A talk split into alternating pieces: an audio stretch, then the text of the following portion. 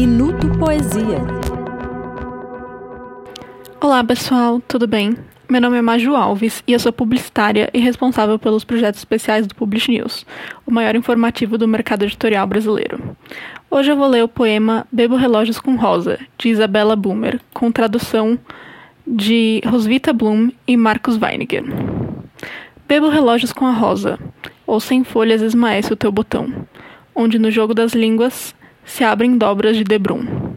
Numa fuga macia, incha a vibração, o que se vira sobre a umidade de um facho veraneado, um folegar recíproco para nele dissolver-se.